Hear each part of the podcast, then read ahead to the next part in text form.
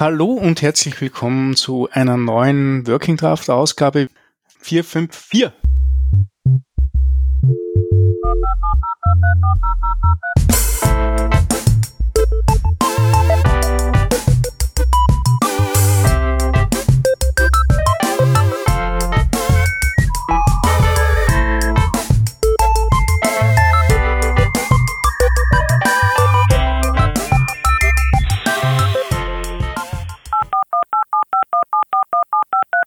Diese Revision von Working Draft wird euch präsentiert von Timer. Zeiterfassung von Developern für Developer. Timer bringt gesetzeskonforme Arbeitszeiterfassung und auftragsbezogene Projektzeiterfassung unter einen Hut. Mit Timer ist es nicht nur super einfach Arbeitszeit zu erfassen, sondern ihr könnt auch auf Knopfdruck in App, Web oder Terminal sofort sehen, wie es um das Zeitbudget eines Projekts bestellt ist. So könnt ihr euch nicht nur das lästige manuelle Nachtragen von Arbeitszeit schenken, sondern ihr wisst auch jederzeit, ob für Kunden Änderungswunschnummer 4213 noch Zeit übrig ist. Damit ist Timer den Bedürfnissen der Softwarebranche auf den Leib geschneidert und weit mehr als nur ein Ersatz für Excel-Tabellen und Zettelsammlungen. Unter timer.com slash workingdraft könnt ihr Timer ausprobieren. Timer schreibt sich T-I-M-R, also ohne E. Dort, also auf timer.com slash workingdraft, könnt ihr nicht nur 14 Tage lang Timer kostenlos testen, sondern nach Ablauf der 14 Tage auch noch einen 10% Rabattcode abstauben. All das und alle weiteren Infos zu Timer gibt's auf timer, T-I-M-R.com slash workingdraft. Wir bedanken uns bei Timer für die Unterstützung von dieser Revision von Working Draft. Timer, Zeiterfassung von Developern für Developer. Hallo und herzlich willkommen zu einer neuen Working Draft Ausgabe. Wir sind wieder mal spät abends versammelt. Es ist halb zehn an einem Mittwoch zu einer neuen Ausgabe von Late Night Dead Ops, wie wir es sogar nennen. Ähm, das heißt, heute mit dabei sind der Khalil. Jawohl, das stimmt. Und ich, der Stefan. Ähm, die, die Leute, die zu unserem Standardtermin nicht können, weil es gerade wahrscheinlich äh, irgendwie versuchen, ein Kind zum Schlafen zu bringen und dafür die späteren Stunden nutzen, um ein bisschen äh, zu podcasten. Genau. Ähm, und, und wie es der Zufall so will, ähm, haben wir uns so lange mit der Terminfindung beschäftigt, dass wir uns mit der Themenfindung nicht wirklich beschäftigen konnten. ähm, deswegen machen wir halt eher so eine spontane ähm, ähm, Rundumschlag-Episode, nicht? Und da, da haben wir halt wieder dieses spannende Thema, dass wir eigentlich gerade im Moment in zwei sehr unterschiedlichen Rollen stecken. Die eine ist, ist eher, äh, eher technisch jetzt gesehen, äh, die andere ist eher organisatorisch oder Management-Rolle. Ne? Von dem her glaube ich, das ist, das ist äh, durchaus spannender Austausch werden kann. Die Frage ist nur, wie wir jetzt starten. ja, also ich will eigentlich, ich will erstmal über dein Buch reden, weil du hast doch jetzt gerade irgendwie so ein Buch äh, released. Ähm, und es kam irgendwie, das kam überraschend. Ich wusste nicht, dass du an einem Buch schreibst, glaube mhm. ich. Das wusste ich nicht. Und dann habe ich das Twitter gesehen und habe gedacht, ich wusste nicht, dass er ein Buch schreibt. er schreibt einfach ein Buch.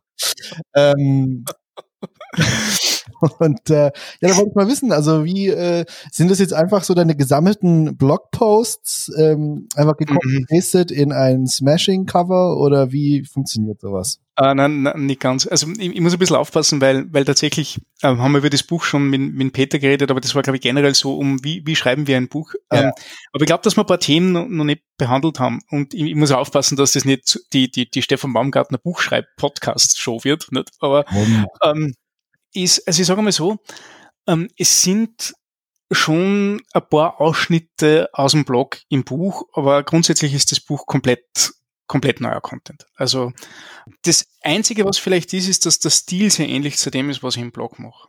Das hat sich aber auch erst so herauskristallisiert, weil das Buch habe ich jetzt nicht einfach nur so mal geschwind nebenbei geschrieben, nicht, sondern tatsächlich habe ich jetzt ja, fast eineinhalb Jahre dran gearbeitet. Also sehr, mhm. sehr lang eigentlich. Den, den Vertrag haben wir unterschrieben im Februar 2019. Okay. Ähm, und dann habe ich lange, lange geplant und habe ein Jahr geplant, sicher. Ähm, wo es nur mehr darum ging, dass ich, dass ich das ähm, Beispiele sammeln und das Inhaltsverzeichnis ausbügel, dass ich, dass ich mich um den Text direkt kümmern kann. Und wer, wer mein Blog aufmerksam gefolgt ist, der hat vielleicht auch gemerkt, dass in dieser Zeit, wo ich geplant habe, die Anzahl an Blogartikel ja sehr, sehr stark gestiegen ist. Also ähm, der, der Blog war, während ich Material gesucht habe fürs Buch, eigentlich der konstante Begleitung, solche Ideen zu validieren. Also mal, mal entweder einen Artikel drüber zu schreiben, ähm, den Artikel am breiteren Publikum zu zeigen und schauen, schauen was da das, das Feedback so ist.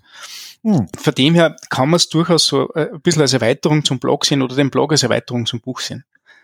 ich wollte gerade fragen, wie bist du, also als du diesen Deal gemacht hast oder diesen. Buchdeal da äh, gekriegt hast, gemacht hast, unterschrieben hast, warst du da schon diese TypeScript-Koryphäe? Also ich weiß nicht, ob ich eine Koryphäe bin auf dem Gebiet, aber ähm, also was, was populär war und, und ja, also was auf jeden Fall war, ohne dass ich es wirklich gewusst habe, ich habe im, im ähm, August, September 2018 einen, einen Guide zu React und TypeScript veröffentlicht. Das mhm. war eigentlich so mein Einstiegsdroge zu dem ganzen Ding und das war wirklich ah, okay. ähm, e-, eher für mich so, so ähm, ich muss mir alles, was ich mir gerade selbst lerne, niederschreiben.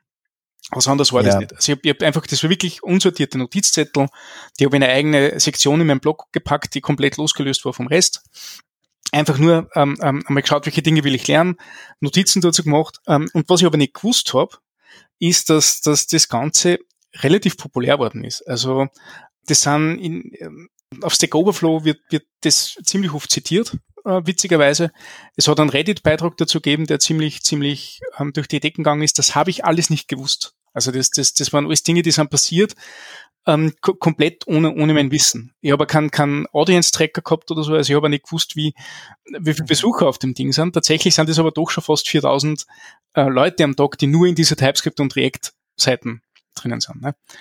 Ähm, das heißt, ähm, ja, zu dem Zeitpunkt, wo ich das Buch schreiben wollte, habe ich mich schon ähm, genug mit dem Thema beschäftigt, dass ich, dass ich dass ich mir gedacht habe, ich will das schreiben. Ich habe mich noch nicht als, als ähm, äh, Autorität in dem Gebiet gesehen. Ich, ich sehe mich ja heute nicht als Autorität in dem Gebiet. Ne? Ja, klar. Ähm, witzig gemeint, ja. ist ja schon klar. Aber, äh, aber okay, wie, wie ist es passiert? Also haben dann Smashing Mac gesagt, ähm, hey, uns ist aufgefallen, dein Guide geht hier durch die Decke, wolltest du mal ein Buch machen oder wie ist das? Nein, es war so, ähm, also wenn du dich mit die, mit ähm, die US-Verlage ein bisschen beschäftigst, ähm, die haben sogenannte ähm, Acquisition Editors. Das sind ähm, Lektoren, die im Grunde nichts anderes machen, als wie neue Autoren an Land zu ziehen, ähm, einen guten Überblick zu haben über die Themen, die gerade aktuell sind und welche Themen gerade gefragt sind und suchen nachher Autoren, die darüber schreiben können. Ähm, so, so bin ich zum Beispiel zu Manning gekommen. Also ich habe ich hab, ähm, ähm, Vortragsfolien im Internet veröffentlicht zu, zu Grant und Galb und tatsächlich wollten die ein Grant-Buch schreiben und sind an mich gekommen und gesagt, hey, das ist cooles Material, möchtest du, in, möchtest du das in ein Buch ähm, ähm, bringen? Nicht? Und ähm, das ist wieder passiert. Durch diesen TypeScript und React ähm, Blog, den ich dort gehabt habe, sind tatsächlich einige äh, Verlage auf mich gekommen, die entweder wollten, dass ich ein Kapitel schreibe in einem TypeScript-Buch oder ein TypeScript-Buch schreibe ähm, oder mit einem anderen Autor gemeinsam ein TypeScript-Buch schreibe. Und der Unterschied zum Galb- und Kranz-Thema aus von vor fünf Jahren waren das irrsinnig viele. Also, also ich habe ich hab im, im Dezember und Jänner habe ich, ich glaube, ich habe an die, an die 20 Anfragen bekommen. Von entweder oft vom gleichen Verlag, die, die, die sehr hartnäckig waren, ne? Und mir andere Möglichkeiten vorgeschlagen haben, wie, wie ich den Content in ein Buch bringen kann. Mhm. Oder ähm, unterschiedliche Verlage. Aber da ist wirklich viel, viel E-Mail-Verkehr gewesen, den ich allen abgesagt habe. Also, also ich, ich bin da, also ähm, ich sage immer, das Buch bei Manning war ein bezahlter Schreibkurs. Das heißt, das war eigentlich recht cool, weil ähm, ich habe gelernt, was es heißt, ein Buch zu schreiben, bin dafür bezahlt, bezahlt worden. Das Ding ist bei weitem nicht so durch die Decken gegangen wie jetzt in, in Peter sein, sein HTML5-Buch. Ne? Es ist äh, eher ein mhm. Ladenhüter, leider Gottes, weil da verweise ich gerne auf den anderen Podcast, da habe ich sehr genau beschrieben, warum dieser Ladenhüter war. Okay. Und, und ich, ich wollte Bitte? Muss ich mir auf jeden Fall anhören? Ja. Ähm, ich, ich kann es dann nachher noch auf die Record sagen, aber ich, ich, möchte unsere, unsere Hörer da jetzt nicht gerade. Nee, nee, doppelten Content machen wir nicht. Ne?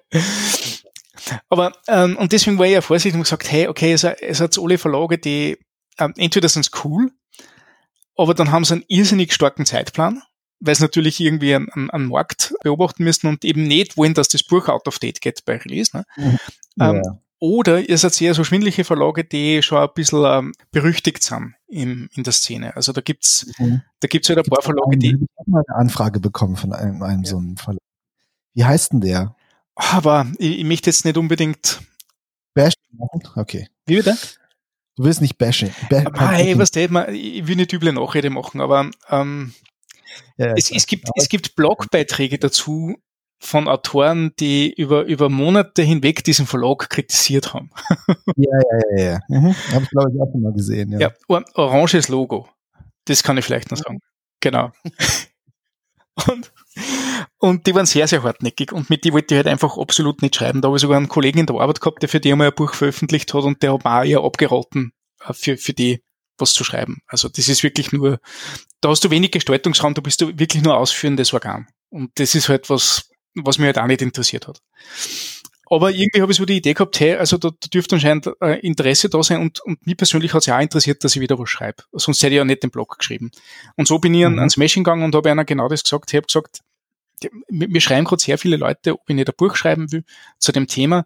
Ich habe aber ein paar Voraussetzungen zum Buchschreiben, nämlich es muss eine gewisse Zeitlosigkeit haben. Das heißt, ich will jetzt nicht was schreiben, was jetzt gerade für den Markt aktuell ist, sondern ich will was schreiben, das man noch in zwei, drei Jahren noch lesen kann äh, und, und immer noch valide ist.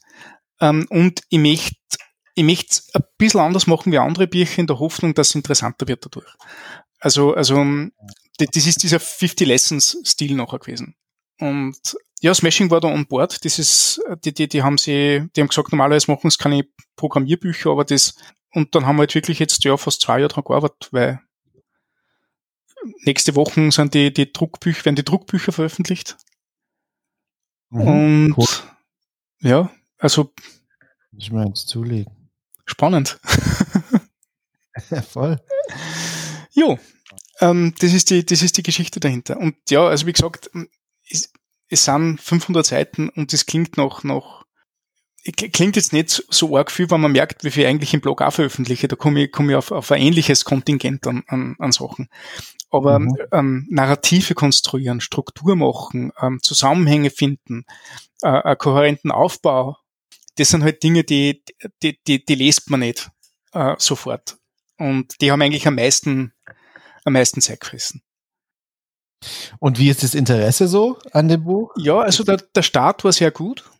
Der, der war recht, recht äh, erfreulich für sowohl für Smashing als auch für mich. Ich habe jetzt keine konkreten, konkreten Zahlen im Moment, weil, äh, weil wir ja nur die erste Woche so wirklich gemonitort haben.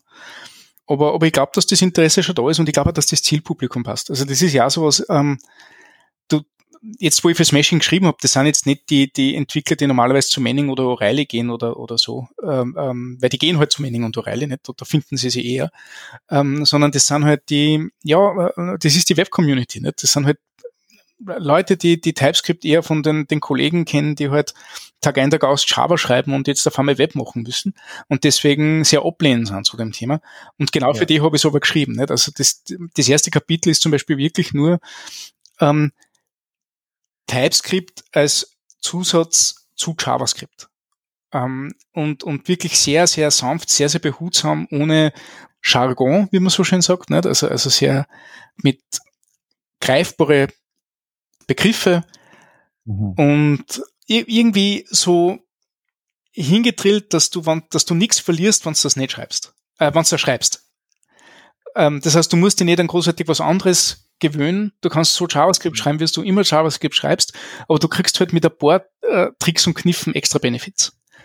Und ja. meistens. Der Verkauf, der, der, der, äh, der Verkaufs, das Verkaufskapitel, wo du erstmal so die Überzeugungsarbeit so, so ein bisschen mhm anlocken, genau. Karotten und so und dann ja. Genau.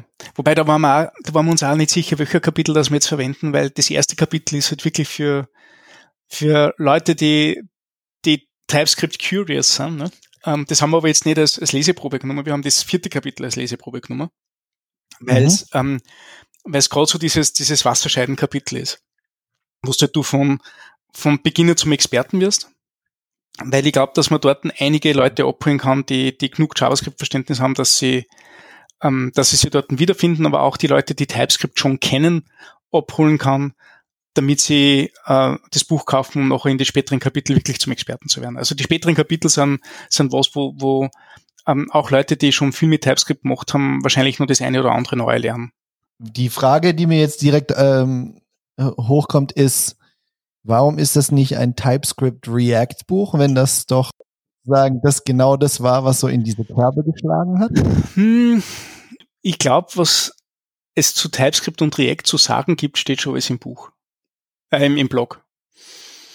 Ah, okay. Also ich glaube, mhm. dass das einfach nicht genug Material ist, um, um nicht schon irgendwo besser zu existieren. Also, also es, ich, ich kenne ein ganz fantastisches React-Buch, das nennt sie uh, Road to React. Das wird da uh, kontinuierlich aktualisiert auf die neuesten Versionen. Das ist ein fantastisches E-Book. Ähm, Habe hab ich sehr gern gelesen. Lies das und nachher mein, mein TypeScript und React Guide am Feldblog und du, mehr brauchst du nicht wissen.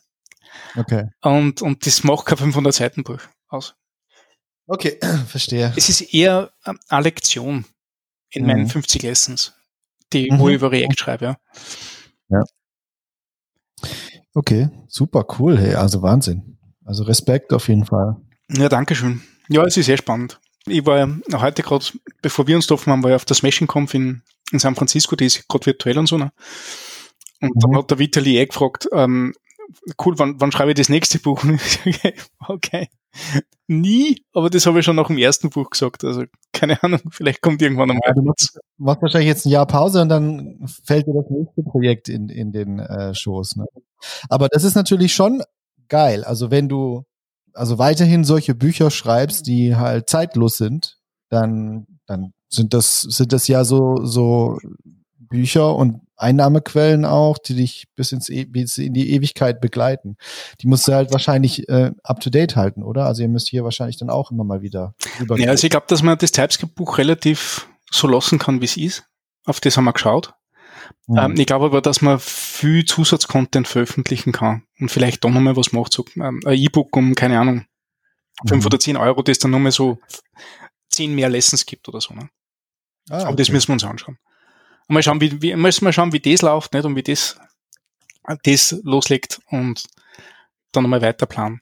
Auf jeden Fall war mir wichtig, dass es eine gewisse Zeitlosigkeit hat, weil, ähm, wie gesagt, das, das Galb-Buch, das ist, ähm, das ist veröffentlicht worden, da hat jeder schon Webpack geschrieben und aber ja, das passiert halt noch. Ja, und NPM-Scripts und so, glaube ich. Ja, ja, ja, genau, das war gerade. Übernommen, auf jeden Fall. Sehr, sehr da, das stimmt. Ja, da war genau, da musste ich dann auch an diesen Artikel denken, der hat irgendwie als Galb gerade so ähm, von Grunt übernommen hat, hat der Substack, heißt der, glaube mhm. ich, mhm. auf Twitter, irgendwie so einen Artikel geschrieben, so, wieso braucht ihr Galb, wieso braucht ihr Grunt und so, es gibt doch NPM-Scripts und ich habe den Artikel gelesen und dachte so, was, was labert der? Ja, was sind NPM-Scripts? Nicht? Also arg, wie, wie, wie oft ich das eigentlich jetzt verwende. Ne? Ja, ja. Ist auch viel zu kompliziert und abstrakt und so, ne? Aber nein, äh, irgendwie ein, zwei Jahre später nur noch ne, geschworen auf NPM-Scripts. Macht alles doch ganz einfach und viel besser und so und hatte doch recht gehabt. Interessant. Ja, ja, das habe ich mir halt auch gedacht, als dann ein Ding rauskam, ich gedacht, okay, ich, das ist jetzt bisschen spät. ja, das, das Spannende ist ja das, der, der Vorverkauf war ja irre gut, ne? Okay. Also, also die, wir haben das ja ein Jahr vorher, also im, im November 2016 ist die Printfassung gekommen und wir haben im November 2015 haben wir das halbe Buch schon veröffentlicht. Äh, digital, ja. nicht? also bevor es in Produktion gegangen ist. Und das hat einen, einen, einen grandiosen Start hingelegt. Also, also das, das, da haben ja die Leute bei Manning mit den Ohren geschlackert, weil, weil der Vorverkauf so gut rennt. Ähm, okay. Ähm, aber aber ähm, das hilft halt nichts, wenn man, wenn man noch ein, ein Dreivierteljahr in der Produktion verschlammt. und und, und quasi die, die Quelle gelockt ist und man nichts mehr machen darf. Also, ja, schwieriges Thema. Ja, schwieriges wow. Thema. Interessant. Okay, faszinierend. Auf jeden Fall war es so, nachdem das Buch fertig war, habe ich mir echt schwer da, dass ich wieder Blogartikel schreibe. Also gerade im Monat, wo wir Produktion gemacht haben, im September, also der Ver Vergleich, bei Manning hat die Produktion ein Dreivierteljahr dauert. Ähm, ähm, bei, bei Smashing waren wir in einem Monat fertig. Ähm, und ähm, im September habe ich ganz, ganz wenig, also habe ich gar nichts geschrieben. Ähm, Im Oktober ein Beitrag, dass das Buch draußen ist. Ich habe wirklich dann zwei Monate braucht, dass ich wieder, dass ich wieder Lust kriege zum Schreiben. Und heute habe ich wieder angefangen, dass ich einen, einen Blogartikel schreibe und ich hoffe, dass ich den nächste Woche veröffentlichen kann. Weil jetzt, jetzt hat es mir schon richtig geführt. Cool, dann ist es so, schon so richtig eine Gewohnheit geworden für dich. Ja, also es, es, es kehrt schon dazu. Das stimmt. Also Schreiben ist ganz, ganz wichtig, finde ich, für, für mein, mein Seelenheil, sage ich jetzt einmal, weil ähm, ich weiß nicht, wie es dir geht, aber ähm, ich, ich, ich bin gerade an einem Punkt in meiner Arbeit, wo ich sehr, sehr viel Information aufgreife und die verarbeiten muss und nachher irgendwie Entscheidungen machen muss oder, oder, oder Dinge, Dinge vermitteln muss, die, die wahrscheinlich ein bisschen eine Auswirkung haben auf, auf einige Entwickler oder Entwicklergruppen bei uns. Ne?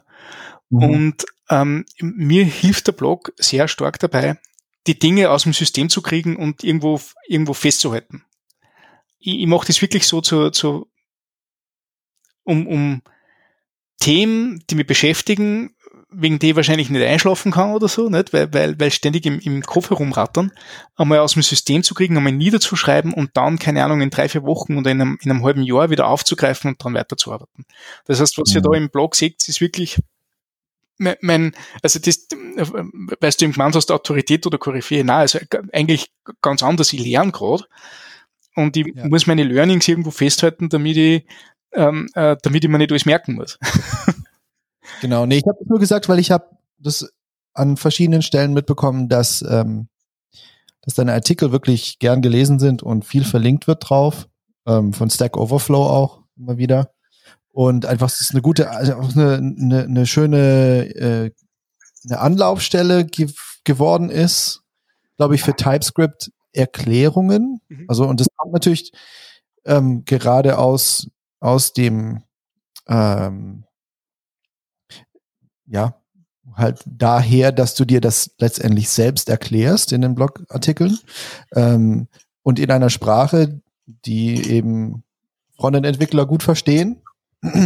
Und, ähm, und ich glaube, deswegen triffst du da einfach den Ton einfach richtig gut äh, und machst es wirklich, bist eine gute Anlaufstelle für Frontend-Entwickler geworden, die äh, TypeScript irgendwie klarifiziert brauchen, irgendwie erklärt brauchen. Ja. Ähm, weil man muss schon sagen, die Docs bei TypeScript, die sind schon ausführlich, kann man sagen, aber die sind nicht besonders freundlich oder die nehmen dich nicht so richtig an der Hand hm. irgendwie. Ja, es ist, ähm, da habe ich mit dem, ähm, mit dem Orter Derox eine Zeit lang gesprochen. Der hat ja jetzt seit einem Jahr die, die TypeScript-Webseiten über und, und auch die Dokumentation dort über. Ähm, und der hat auch gesagt, also er, er findet es großartig, wenn so ein, so ein Content wie bei mir gibt oder beim, beim Den Wanderkam, der, der hat auch einen ganz exzellenten TypeScript-Blog oder Mario Schulz zum Beispiel, der auch ein ganz bekannter und sehr, sehr guter TypeScript-Blog. Ähm, weil, weil da Content in einer Form existiert, den er nicht so in ein Handbuch bringen kann, weil ein Handbuch hat einen ganz anderen Fokus und eine ganz andere ähm, Ausrichtung. Nicht? Er muss ja viel, viel kompletter sein. Also er muss, er muss ja Dokumentation zu Sachen bringen, bei denen das TypeScript-Team selber sagt, nutzt das nicht mehr. Aber tatsächlich, irgendwer kommt einmal irgendwie auf Code und will den verstehen den findet er halt nachher in der Doku auf der TypeScript-Seite. Ne? Und das ist leider so nicht. Also, also, also sie, sie, müssen nicht nur die ganzen Sprachfeatures mitschleppen, sondern auch die Dokumentation dazu.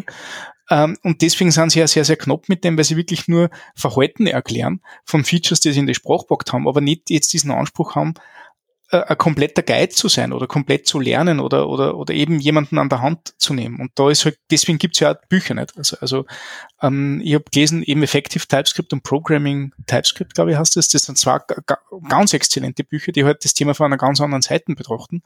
Äh, Programming TypeScript ist so der richtige Sprachguide. Da gibt da eher wenige Beispiele, ähm, oder sagen wir so, nicht zu diesem Tutorial-Charakter, sondern der versucht, ähm, gewisse Themen in, in Gruppen zu teilen und, und dir ähm, ein, bisschen Leitfaden zu geben, wie du das Thema betrachtest. Ähm, da ist ja recht viel Tooling dabei. Also er, er geht im Grunde durch die TS-Config-JSON durch und, und sagt, was das für Auswirkungen hat auf, auf den Code, den du gerade schreibst.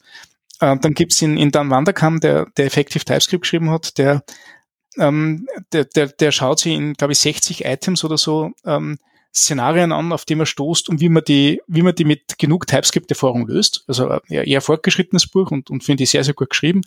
Ähm, die, alle Bücher, die so mit Effektiv anfangen, sind sowieso me meistens Meisterstücke. Ähm, mhm. Und dann gibt's mein Buch, das halt ganz bewusst sehr, sehr viele Sachen weglässt, Also ich schreibe ganz, ganz wenig über, über, über das Tooling, ganz, ganz wenig über die TS-Config, nur, nur so viel, dass du, dass du starten kannst. Ähm, ich lasse sehr viel Sprachfeatures auch weg, die, ähm, die ich nicht nötig finde. Ähm, verbringe aber sehr, sehr viel Zeit mit dem Typsystem. Ähm, damit ähm, der Leser oder die Leserin auf lange Sicht wissen, was auf sie zukommt, wann sie neue äh, TypeScript-Features vorgesetzt bekommen. Und so hast du drei komplett unterschiedliche Bücher, die das Thema von drei komplett unterschiedlichen Seiten angehen, die aber alle super Komplementärliteratur sind zu dem, was das Handbuch äh, bringt. Ne? Mhm. Und das ist nämlich spannend. Ähm, ich ich habe das Gleiche jetzt auch gemerkt, zum Beispiel ähm, bei Rust. Also ich lerne gerade die, die Rust-Programmiersprache, das ist auch gerade so, so ein Hype-Thema. Ähm, und ich habe gemerkt, also ich habe das Buch gelesen und das, das war sehr, sehr, sehr, sehr gut. Ähm, wie man halt so, ein, so ein Sprachreferenzbuch sich vorstellt. Es gibt eine sehr ausführliche Dokumentation, die halt wirklich ähm, so eine Mischung aus dem TypeScript-Handbuch ist oder einer API-Dokumentation. Also die Docs dort sind exzellent und umfangreich und du hast eine Online-Rappel, mit der du gewisse äh, Tätigkeiten ausprobieren kannst. Und alle Sachen, die sie offeriert haben, haben mir nicht beibracht, wie Rust schreiben soll. Erst der Online-Kurs auf Exorcism.io, bei dem er ganz rudimentäre ähm, ähm, Algorithmen und, und ähm, so Schulbeispiele wie, wie Primzahlen berechnen und, und, und so Dinge löst. Erst mit dem habe ich es geschafft, dass ich mir die Programmiersprache beibringe. Und das, also ich habe das fantastisch gefunden. Da sind, da sind Sachen drinnen wie äh, äh, einfach verkettete Listen schreiben oder äh, Verse, also so dieses, dieses 99 Bottles Lied. Ähm, jeden, jeden Vers vom, vom 99 Flaschen Bier im Regal Lied zu drucken, ähm, auf Basis von der Zahl, die man einkriegt. Ähm, weil da gibt's ein paar Nuancen, weil die letzte Flaschen ist nicht so zum Handeln wie die, die, also die vorletzte ist nicht so zum Handeln wie die letzte, ist nicht so zu handeln wie die ganzen anderen. Und ähm, durch, durch solche Sachen hast du so eine konkrete Aufgabe, wo man, wo man nicht gerade die Aufgabe, also wo man nicht Zeit damit verbringt, dass man die Aufgabe versteht. Und dadurch hast du Zeit, dass du die drum kümmern kannst, bis du das in der Programmiersprache umsetzt, das du gerade lernst. Und das habe ich sehr, sehr spannend gefunden. Und ich, ich, ich habe jetzt leider wieder aufgehört, ich habe jetzt seit drei Wochen nicht mehr gecodet, aber ich bin dann wirklich jeden Abend da gesessen, oft stundenlang, und habe hab Beispiele auf Exorcism.io gemacht und habe versucht, dass ich mich durch diese, die, die, die Aufgaben stelle, die ich als, das letzte Mal im Studium vor 20 Jahren gemacht habe. Und es war spannend, es war richtig, richtig cool. Aber so, so lerne ich halt nicht. Also ich, ich brauche jetzt sowas, da, damit ich ähm, ich brauche so rudimentäre Probleme, damit ich weiß, wie eine echte Programmiersprache funktioniert, weil für alle anderen Probleme, die, die ich finde, habe ich meistens schon eine Lösung. Entweder ein kleines Noteskript oder, oder ich mache was im Browser oder ähm, ich, ich frage, wenn der, der äh, eine VM-basierte Sprache kann, ob er es lösen kann. Aber ich, ich habe zum Beispiel für, für so System-Tasks, für die halt Rust existiert, habe ich gerade im Moment noch kein Szenario. Und deswegen auch kein, kein Problem, das ich damit lösen soll. Ja, ja, ja. Ja, ja ich finde auch äh, Rust super faszinierend. Es gibt bei uns im ähm, Log Me In, wir haben immer so alle zwei Wochen so ein ähm, Chapter Day, wo, wo die Entwickler aus, also Frontend-Entwickler und Backend-Entwickler und, und die Agile-Coaches und so, die kriegen irgendwie so den Nachmittag, um sich mit ähm, Themen zu beschäftigen, die nichts mit dem gegenwärtigen Sprints zu tun hat. Und da gibt's auch einen, der einfach sagt, er äh, gesagt hat, er macht irgendwie jetzt äh, alle zwei Wochen so ein, zwei Stunden Rust-Kurs und macht im Endeffekt nur dieses Rust-Buch durch mhm. mit, mit der Gruppe und das kommt super gut an. Also die Leute sind echt super. Ähm, ist einfach eine schöne Sprache, von ja, der man sich so hat. Ne? Einfach eine schön ähm, und sehr gut durchdachte Sprache. Absolut. Ähm, also sie, ich, ich finde es ich find's irrsinnig elegant. Ähm, sie, hat, sie hat ein paar Eigenheiten, an denen man sich echt, also an denen man sich echt gewöhnen muss. Ne? Ähm, aber, aber du kannst lang genug deinen Weg durchschummeln durch Konstrukte, die du nicht unbedingt verstehst, weil der Compiler sagt, wie das Ding zu funktionieren hat. aber, aber tatsächlich ist es wirklich so, dass das ähm, für das, was das Ding macht, bist du, bist du auf einem Hochsprachenniveau, wirst dass du sonst nur für, keine Ahnung, Haskell kennst oder, oder andere irrsinnig durch, durchdesignten Sprachen. Und das finde ich halt echt faszinierend. Ja. Also wenn du den Quirks anschaust, der, der mit C++ ständig passiert, ähm, ich meine, gut, die, die, das Ding gibt's jetzt seit 40 Jahren, C++ nicht, und äh, ähm, sie haben halt nie Sachen weg da, sondern eher nur dazu da, ne? Aber, aber aus, aus dem wird nie wieder eine schöne Sprache. Das, das können sie nicht machen. Egal, wie es die Sprache nur, nur erweitern oder welche Sprachkonstrukte das nur dazu tun. Ähm, du kannst es nachher schöner schreiben, aber, aber sie ist halt inhärent, so wie sie funktioniert und so wie sie design, ursprünglich designt ist und in den Grundprinzipien designt ist, kommt da, finde ich, keine schöne Sprache mehr außer. Solange du mit Pointern arbeiten musst und solange du diese, diese Klassen und, und STL-Sachen hast und die kriegen sie irgendwie nicht weg, äh, werden sie sich schwader, dass, dass Dinge komplett neu erfinden. Ja, ja, da kenne ich mich gar nicht aus, habe ich noch nie mitgearbeitet, aber. Ja, ich habe ich glaube, ich vor 20 Jahren habe ich mit, mit C gearbeitet, wenn wir, wenn visual, 3D-Visualisierungen gemacht haben. Und äh, man, kann, man kann C auf zwei Arten schreiben. Die eine ist die, wo man, wo man möglichst wenig zu tun haben wie mit, mit Memory Management. Ähm, und da funktioniert es halbwegs gut. So wirst du aber Speichermanagement machen musst, wird haarig. Ja. Ähm, und und, und da ist halt auch gut nicht. Also, also das Ding ist das im, im effizienten Speichermanagement, das ist ja eine Stärke für C++, darum ist das Ding ja so schnell und darum ist das Ding ja so, so, so weit verbreitet. Aber da machst du irrsinnige Tänze mit, mit Referenzen auf Speicheradressen. Und das ist halt echt, also da, das ist erstens schwer zum Verstehen, finde ich, ähm, und auch schwer zum, zum Handeln. Und ja, also ich glaube, ich habe C++ gemacht bis 2006 oder so, dann viel C Sharp, dann wieder ein bisschen Java und dann halt mit 2009, 2010 so komplett all in JavaScript.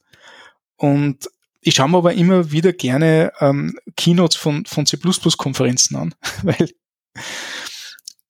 weil da, da gibt es diesen immer, immer grumpy Bane Strustrup, ne, der, der Erfinder von C++, der ähm, sie jede Keynote in jedem Jahr beschwert, weil niemand sehr schöne Sprache versteht und immer alle anderen äh, äh, dafür verantwortlich macht, dass die C++ falsch lernen und dass man C++ eigentlich viel, viel schöner und viel, viel angenehmer schreiben kann. Und dann sagt er ein Beispiel her, wo ich mir denke, ich habe keine Ahnung, was da passiert und was sich der Mensch da ausgedacht hat und, und wie das in irgendeiner Art und Weise irgendwer schön finden kann.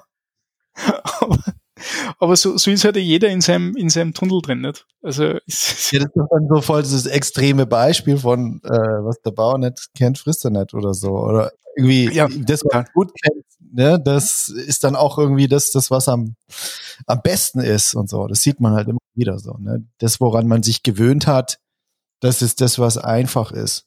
Das, das ist genau das, worauf der Simple Made Easy oder wie auch immer, dieser Talk über äh, funktionale Programmierung. Mhm. Ähm, kennst du den? Von, ah, den kenne ich nicht, aber klingt sehr interessant. Rich Hickey. Äh, fantastischer Vortrag, äh, ist auch ein Classic, äh, sehr bekannt. Und äh, den kannst du, musst einfach mal Rich, Rich Hickey Simple Made Easy, mhm, mhm. ähm, glaube ich. Ähm, zwei Versionen, genau. eine 2011 und eine 2012 Version.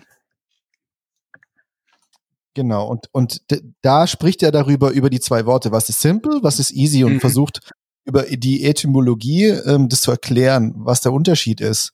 Und ähm, hat irgendwie wohl rausgefunden, dass äh, easy von, irgend, von irgendeinem etymologisch irgendwie das bedeutet, was nah an dir dran ist. Und sim simple kommt von simplex, was so viel wie bedeutet wie one fold, also sozusagen ja, eine. Ja, ja wo, wo komplex halt dann das Gegenteil ist mit, mit genau. Äh, komplex, genau. Und, und wo, wo, wo er gemeint hat, also letztendlich ist nicht das, nicht das wirklich simpel, was, was du kennst, weil das ist das, was easy ist, was nahe bei dir ist, was du schon zehn Jahre machst, sondern das, was wirklich einfach nur simpel ist. Also eine, einmal gefaltet wird oder oder ne, eine eine eine geflochten aus einem Strang sozusagen ja, ja. ist dieses Bild ne was im Endeffekt ja nicht möglich ist, weil es einfach zu simpel ist. Oh, Aber du hast das ist mein Thema. super. Es ist so ein geiler Vortrag. Also das, das äh, muss muss jeder Programmierer mal angucken. Das ja, cool. Und es ist schön vorgetragen und es ist äh, es ist auch von irgendeiner ähm, was was was er macht doch irgendwie wie heißt es nochmal irgendeine so funktionale Programmiersprache, die auf Java Closure, genau. Mhm. Closure Script oder so ist ja sein Ding oder Closure, weiß ich mehr. Mhm. Aber da, darum geht's da gar nicht äh, jetzt so im Detail drum, die Sprache selber. Aber halt einfach nur dieses Denken in der funktionalen Programmierung und das ist halt. Ja, cool. Ähm, Na, sehr, sehr hey, da holt er mich komplett ab. Erstens bin ich riesengroßer Etymologie-Fan. Also das ist ähm, ähm, ein Hobby. Das ist meine Lieblingskategorie in Wikipedia. Okay, cool. Ja, der hat wohl mehrere Vorträge, die in dem Style ah, sind. Geil. Ja, das muss ich mir unbedingt anschauen kommt natürlich auch in unsere Schaunotizen für die anderen ja, Interessierten. Ja, ist auch cool. Da muss man vorsichtig sein, das ist auf diesem, auf dieser Seite, die ist ein bisschen komisch, da, wenn du das Video laufen lässt mhm. und dann Fullscreen machst, dann siehst du nur den Typen sprechen, aber wenn du es einfach nur auf der Webseite laufen lässt, dann siehst du auch die Slides, wie die sich ja, bewegen. Ich glaube, es, ich glaub, es gibt ähm, Grab auf YouTube, den man sich anschauen kann. Ich habe auf YouTube immer geschaut, aber ich habe es nicht gefunden. Ja, also ich habe da, ähm, ich, ich hau den YouTube-Link rein, aber da gibt's einen, der, der schaut ganz interessant aus. Würde mich interessieren, ja, weil YouTube ist äh, besser zu scheren auf jeden ja. Fall. Ja, das ist ja der, der Content bei meinem Blog fürs, ähm, fürs Cinema. Ne? Das ist so, so eine Kategorie, die ich habe. Hoppala, so, jetzt habe ich gestartet. Na, das ist so eine Kategorie, die ich habe in meinem Blog, wo ich ähm, äh, spannende Videos versuche zu verlinken. Mhm. Ah, das ja, ist für, für, ein, für, ein, für ein TypeScript-Blog halt echt interessant, weil da kein einziges TypeScript-Video drinnen ist, sondern ähm, was ich für Videos? Ich habe, glaube das letzte ist, ist von Brian Cantrell, ist ein fantastischer Sprecher, den kann man sich immer anschauen. Der labert einfach um eine Stunde eineinhalb einfach so dahin und du hängst an seine Lippen und, und du weißt gar nicht, über was er dann konkret dreht, aber es ist einfach interessant, was er redet. Und äh, fantastischer Sprecher. Ähm, über, über Rust, dann über, über Kubernetes und Istio von Kelsey Hightower, äh, das ich spannend gefunden habe. Ich habe mit Kubernetes und Istio nichts zu tun, ähm, aber, aber er hat so, so approachable gemacht und, und, und so spannend äh, gestaltet, dass, dass ich es echt interessant gefunden habe. Ein paar Microservice-Architektur-Sachen habe ich da drinnen. Ähm, viel Microservices, witzigerweise. Hm? Von diesem Italiener? Na, vom Italiener habe ich noch nichts drin. Ich, also, mein Namensgedächtnis ist ja echt, also ich weiß ja nicht mal, wie du heißt. ja, ja, nicht. Aber ich den, ich finde, ich folge dem, folge dem auf LinkedIn. Ich musste finden, der postet eigentlich immer recht. Ja. Aber der ist so eine, der ist eine, der ist tatsächlich eine Micro-Frontend, ähm, Koryphäe, der arbeitet bei The Zone, diesem, diesem. Ah, okay. Äh, und der hat ganz viele Artikel, der hat auch so einen Entscheidungsguide geschrieben. How to, äh, also wie du, für was für ein Micro-Frontend-System du dich entscheiden musst in deinem Anwendungsfall, so. Mhm. Äh, äh, Medium oder so. Aber da geht es jetzt um Micro-Frontends, gell? Micro-Frontends. Achso, okay, ich, ich war bei Microservices. Also ich, ich habe hab sehr viel Backend-Stuff drinnen für das, dass ich TypeScript mache. Also mhm. das finde ich gerade irgendwie am spannendsten. Ja, okay, sorry, ich habe jetzt vor Micro einfach aufgehört zu denken. aber, ähm, warte, aber, was ich, also, ich, ich, ich sage das nur, weil der Typ ist ein sehr guter Sprecher auch. Macht super Spaß, dem zuzuhören auch. Ich, ich schaue jetzt gerade, ob ich den Typen finde. Ich werde jetzt meine ganzen Google-Skills äh, ähm, ich krieg's auch gleich. Ne? Meine ganze Dr. Go Skins. ja, der heißt Luca Mezzalira. Oh, ja, ja, der Name sagt mir was. Adopting a Microphone ins Architecture, da hier Leading Flow, bla bla bla. Also der ist. Ja, ja, ja. Der ist da. Der geht, der reist halt letztendlich in der Welt herum und redet über Micro-Frontends. Und er macht das auf eine Art und Weise, die cool ist. Also die, die ist sehr verständlich. Oh, Building Micro-Frontends, The Book. Der reiht sich sozusagen bei dir direkt ein hier als Autor. Super, den verlinkt man gleich. Building Microfrontends, ja, .com. Das ist die, die Adresse, werden wir verlinken, das ist sicher spannend. Ja, ja. Und, der, und, dieser Artikel auf Medium Microfrontends Decisions Framework, das ja. ist ein fetter Artikel ja, über. Das ist zum Beispiel das ganze Microfrontends-Thema, die, die Vanessa hat das ja mal, glaube ich, durchgekaut mit uns. Ähm, das, ja, das sperrt sich für mich so stark. Ähm, und ich, ich weiß aber nicht warum. Also irgendwie fühlt sich das für mich einfach nicht, nicht so richtig an. Ja, aber schau dir mal, geh mal auf YouTube und google mal den Luca Metz, äh, Metz, Mezzalira. Mhm. Und, äh, und, und, und da spricht er über, darüber, wie die das bei Dazone einsetzen und so. Und das ist schon recht überzeugend, muss man schon sagen. Mhm. Aber er ist also, verkauft es auf jeden Fall gut und äh, aber hat halt viel Erfahrung damit und ja. gute Erfahrung. Na, wahrscheinlich, wahrscheinlich braucht man, braucht man eh genau das, weil ich, also ich bin immer so auf, aber ah, gibt es nicht einfach einfachere Sachen als wie Microfrontends, wie zum Beispiel React-Komponenten, die ich mit einem dynamischen Identifier in, instanziere und, und load nicht. Naja, guck mal, das Ding ist mit den Micro-Frontends, der richtige Weg ist ja, wenn es, wenn, wenn dieses Micro-Frontend wirklich von oben bis unten, also end-to-end, von einem Team gehandelt werden kann. Also der Vorteil von oder oder der Benefit von Micro Frontends kommt nur dann zu tragen, wenn du wirklich fast, also im besten Fall gar keine Abhängigkeiten zu irgendwas hast. Also der Teil, den du be behandelst in deinem Micro Frontend von dieser Applikation, ist also diese, dieses Aufstellen der, der, deiner Firma oder deiner Teams mhm. äh, um Microfinance zu machen, machen nur dann Sinn, wenn die überhaupt keine Abhängigkeiten haben und die Kommunikation komplett nur irgendwie übers Backend oder so funktioniert, wenn da überhaupt Kommunikation stattfinden soll, muss, wie auch immer. Ähm, dann hast du tatsächlich einen Vorteil, weil du dann deine, da, das, das ganze Delivery von diesen Frontends, von dem Code und so weiter, von Backend und Frontend komplett unabhängig betreiben kannst voneinander und es auch völlig wurscht ist, wer jetzt React verwendet und wer Vue und welche mhm. Vision Projekt und all das Ganze. Ne?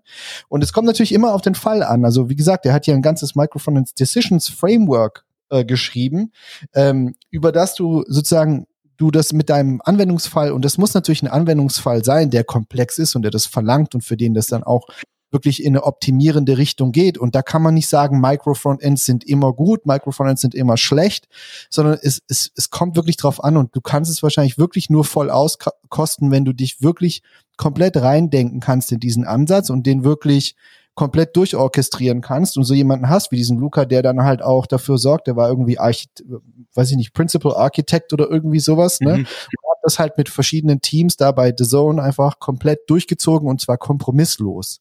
Und ich glaube, nur wenn du das so kompromisslos tust, dann hast du dann auch wirklich einen Benefit da, davon, der dann spürbar ist, weil du einfach Teams hast, die einfach lo losrennen und einfach halt äh, Hammer Frontends da abliefern und die App einfach funktioniert, ja. Und du hast halt dann aus welchem Grund auch immer ist dann dieser Trade-off, dass du dann multiple Frameworks lädst oder was auch immer, ist halt kein kein, äh, kein Trade-off, der wahnsinnig wehtut. Ja, ich denke mal bei sowas wie so der Zone sowieso nicht, weil das ja auf Fernsehern läuft, die eine fette DSL-Anbindung haben und so solche Geschichten. Ne? Ja, Aber ja. es ist, es ist, wenn du, ich meine, ich arbeite halt auch in, einem, in, in einer großen Firma mit vielen Teams und so weiter. Und wenn ich darüber nachdenke, ne, wenn ich diese, wenn, wenn wir in der Situation werden, dass alle diese Teams, dass du einfach nur Teams hochskalieren kannst, Leute einstellen kannst, noch und nöcher und die in Teams packst und denen sagen kannst, hier, ihr seid fünf Leute, ihr seid fünf Leute, ihr seid sechs Leute, ihr seid sieben Leute, ihr seid acht Leute, ihr seid fünf Leute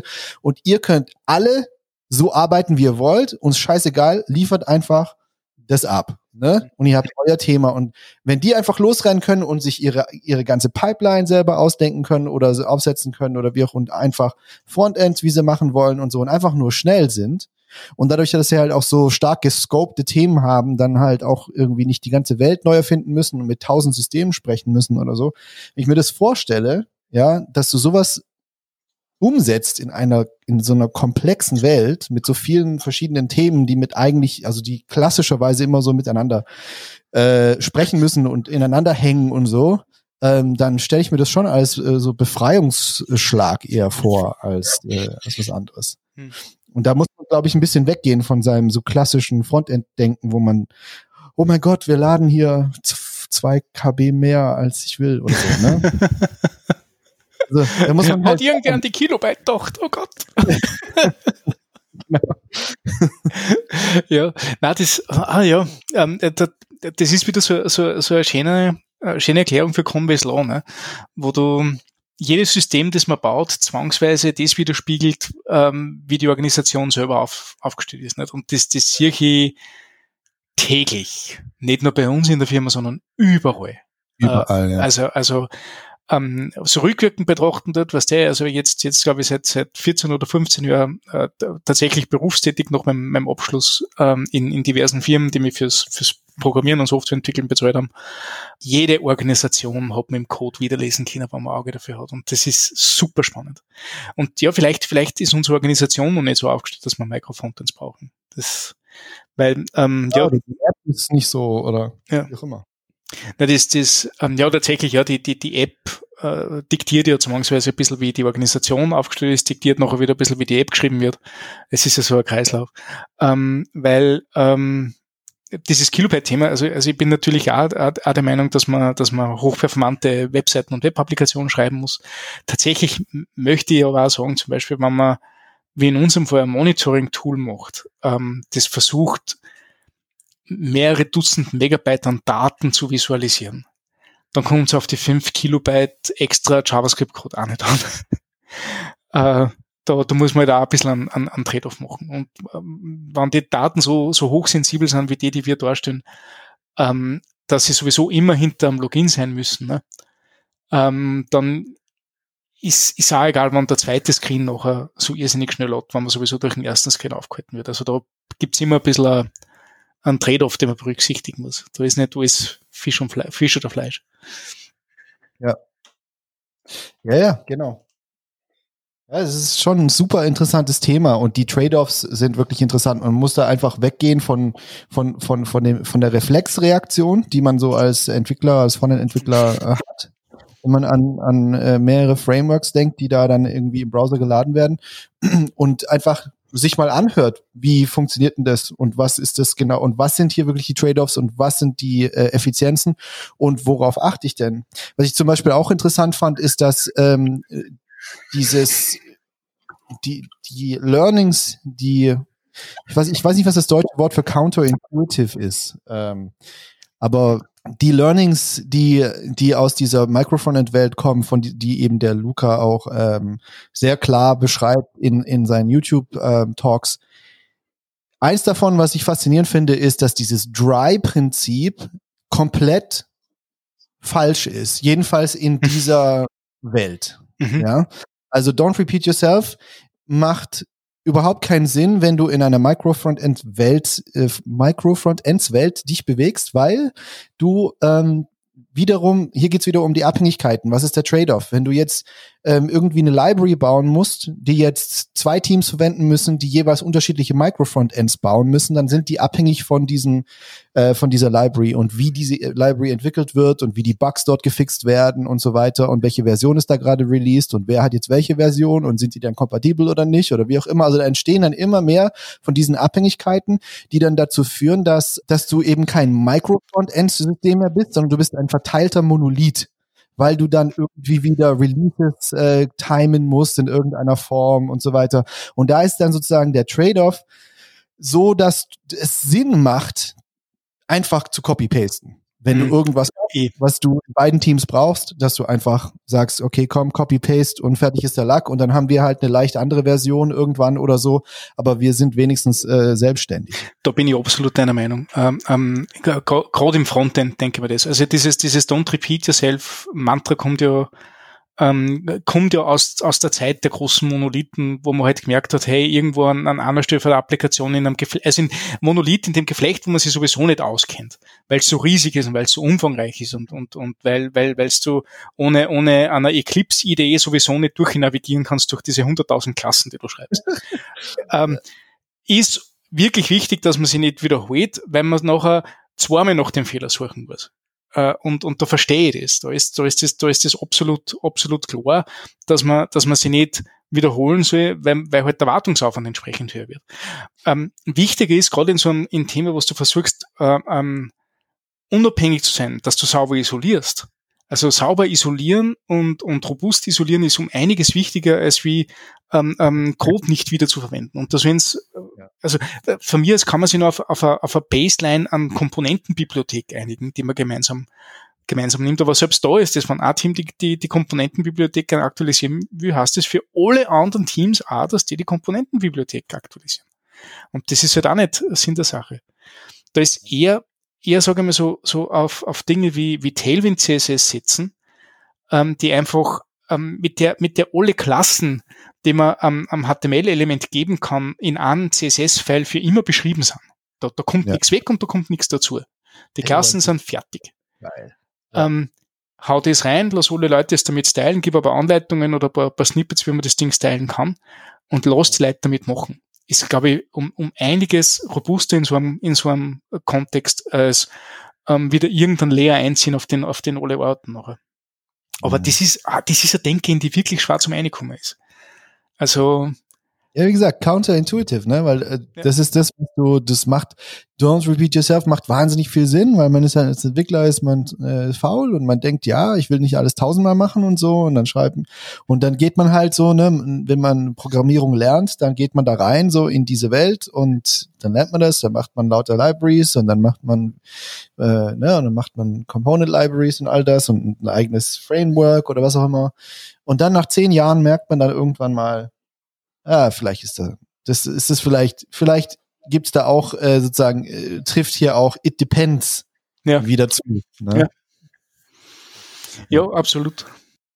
Ist auf jeden Fall ein sehr faszinierendes Thema, mit dem haben wir uns ähm, äh, bei Logmein auch die letzten, äh, letzten, vor einem halben Jahr stärker beschäftigt, weil es eventuell eine mögliche Zielarchitektur war. Und äh, da kam da halt so viel Gespräch und viel Diskussion irgendwie über diese Themen auf. Mhm. Ähm, ja, das ist schon schwierig, ne? Ja, weil manche Leute brauchen da auch ein bisschen, äh, um sich da reinzudenken und eben dieses rauszukommen aus dieser alten äh, Monolith. Denke. Also, also ähm, witzig, dass du das sagst, weil das Thema poppt bei uns ja auch regelmäßig auf, nicht? Weil, weil wenn, wenn die Organisation eine gewisse Größe erreicht, du dir halt um solche Sachen Gedanken machen musst. Nicht? Ähm, mhm du, du, du merkst es einfach, also du merkst einfach ein, äh, äh, ein Team von 50 Leuten, wenn das schon Bildprobleme hat, weil es weil es so, so starke Abhängigkeiten zueinander hat, wenn das nachher 500 Leute sind, wird es nicht besser werden. Ne? Das ist das ist das ist leider so. Und ähm, ich, ich weiß nicht, ob es bei uns schon so so angekommen ist. Ähm, ich ich glaube, es liegt aber auch daran, dass man, dass man, dass uns einfach nur der Zugang fehlt. Ich weiß nicht, ob der Luca das jetzt besser macht. Ich, ich werde mir die Talks mal anschauen. Also ich, im Moment, was ich halt sehr oft schaue, ist, ist ähm, der Manfred Steyer, ne? der ist halt in der, in der Angular-Szene recht, äh, recht aktiv, dass er Microfrontends pusht, ähm, wo ich halt schon mal meine, meine Basisablehnung zu Angular habe. Das macht es nicht leichter, dass ich durch das Microfrontends-Thema steige. Ja. Ähm, dann, dann eh, glaube ich, sehr. Darf auch nicht an ein Framework gebunden sein, ne? Ja. Das ist auch wichtig. Ja, äh, dann gibt es den, den Michael Gers, ich glaube, der hat microfrontends.org geschrieben. Das ist ja die, die Seiten, die die Vanessa mal äh, erwähnt hat. Ähm, mhm. bei, bei dem es auch, äh, der, der auch ein Buch geschrieben hat und auch versucht, das ganze Ding äh, ähm, ähm, zu promoten. Die Vanessa hat das exzellent gemacht in, in, einer, in einer Session. Ähm, und, und ich komme noch nicht ganz dahinter, äh, meine Kollegen kommen noch nicht ganz dahinter, deswegen haben wir sich gerade einmal auf einen Mittelweg entschieden, wo wir einfach sagen können, okay, zum, wir können zumindest Großteile der App unabhängig entwickeln. Ähm, ja. Und haben eben Tailwind einzogen als, als CSS-Bibliothek, dass man, wenn man irgendeine Komponenten braucht, die nicht in, einer, in einem Designsystem existiert oder so, dass man schnell was schaffen kann, ohne, ohne komplett aus dem Lot zu rudern, nicht? Also, also, also komplett was anderes zu machen, stilistisch als wie das, was wir jetzt mit unserer, ähm, mit unserem Designsystem ähm, äh, uns überlegt haben. Ne? Und ähm, das einmal als Kompromiss, eine ganz starke Isolierung von, von, von, von, von Screens. Nicht? Also, also jeder Screen ist, oder, oder alles, was ein, was ein Team produziert, ähm, ist, ist strikt unabhängig von dem, was die anderen, was die anderen Teams machen.